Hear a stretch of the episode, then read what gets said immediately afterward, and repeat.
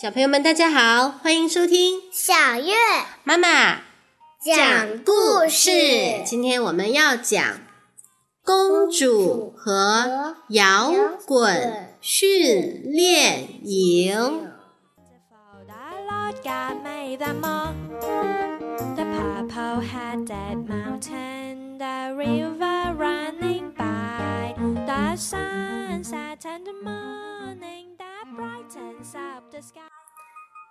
鸟语花香，湖水荡漾，又到了美好的夏季。湖畔旁是皇家训练营和明星训练营，那里分别聚集着皇家贵族和摇滚明星。他们在营地学习礼仪、舞蹈和音乐。寇特尼是位害羞的公主，艾瑞卡是摇滚歌星。他们想到训练营尝试新事物，认识新朋友。两艘游艇来码头接新学员了。寇特尼公主早早的到了码头，摇滚明星艾瑞卡带着吉他匆忙赶到，差点撞到了寇特尼。汽笛鸣响，皇家营的助理克莱文催促艾瑞卡赶快上船。他忙中出错，将艾瑞卡认作是皇室成员了，而寇特尼却被带到了明星营的游艇上。来到营地，艾瑞卡惊讶地看着眼前的城堡，还有身穿礼服的公主们。奥利维亚公主嘲笑艾瑞卡的怪异穿着：“哎呀，哪一个王国会让皇家贵族穿成这样啊？”艾瑞卡很无奈。艾瑞卡来到皇家营办公室，告诉安夫人自己不是公主。克莱文发现名单出了差错，他敷衍地说会解决问题。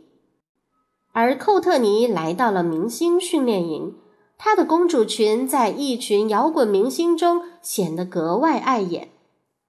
哦，我一定是来错了营地，寇特尼自言自语。他在这里认识了喜雅和雷娜两个女孩，带寇特尼一起学习，鼓励他大方的展现自己。寇特尼渐渐喜欢上了明星营。在皇家营，艾瑞卡住进了梦寐以求的树屋，见识了公主权杖的魔力，欣赏了美丽的独角兽。吉娜维夫公主和奥伯公主。带他见识了很多新奇的事物，艾瑞卡太喜欢这里了。得知这位来错营地的学员竟是摇滚巨星艾瑞卡，安夫人突然计上心头，与克莱文相视一笑。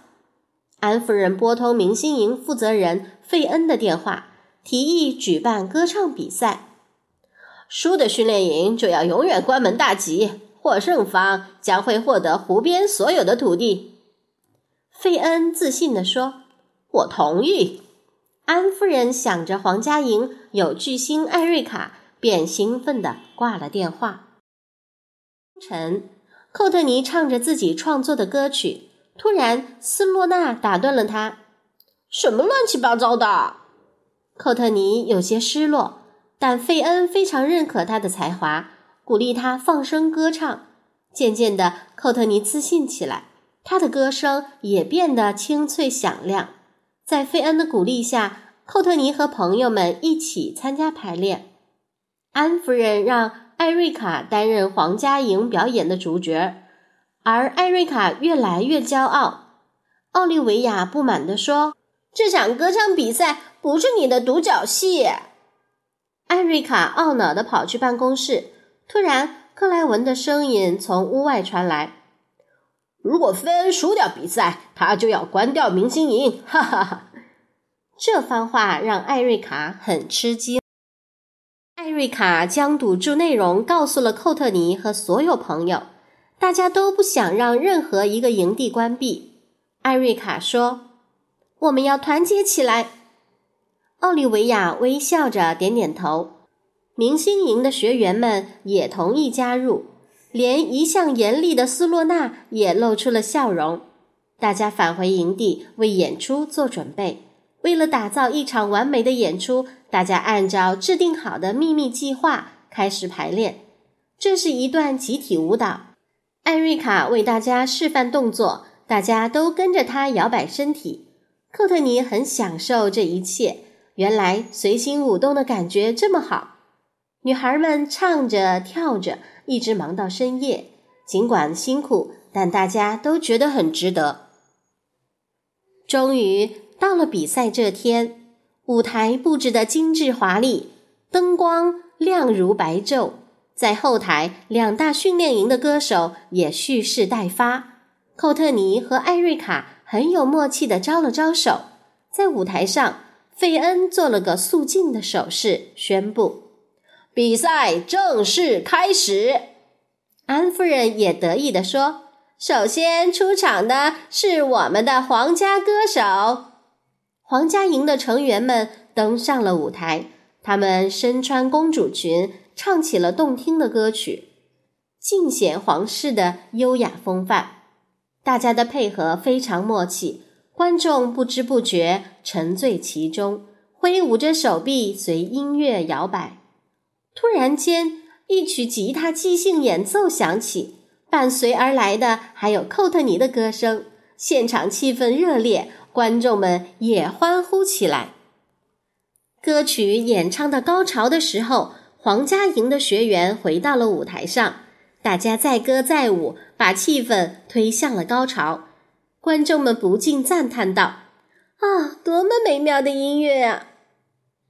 寇特尼挥动魔法棒，舞台被彩色的烟雾笼罩了。当烟雾散去，寇特尼和艾瑞卡的服装变得华丽闪亮，宛如超级巨星一般。寇特尼的秀发变成了灵动的霓虹粉，呼应着艾瑞卡身上夺目的电光蓝。两股旋律合二为一，在音乐的世界里，谁还能分得清他们到底来自哪个训练营呢？这是完美的二重唱表演，完全不同凡响。评委们一致认为这场比赛没有输赢，学员们都是今晚的胜者。安夫人和费恩宣布：“哦，两个营地将会合并，大家互相学习，享受音乐，这可真是个惊喜呀！”大家齐声欢呼：“我们明年再见！”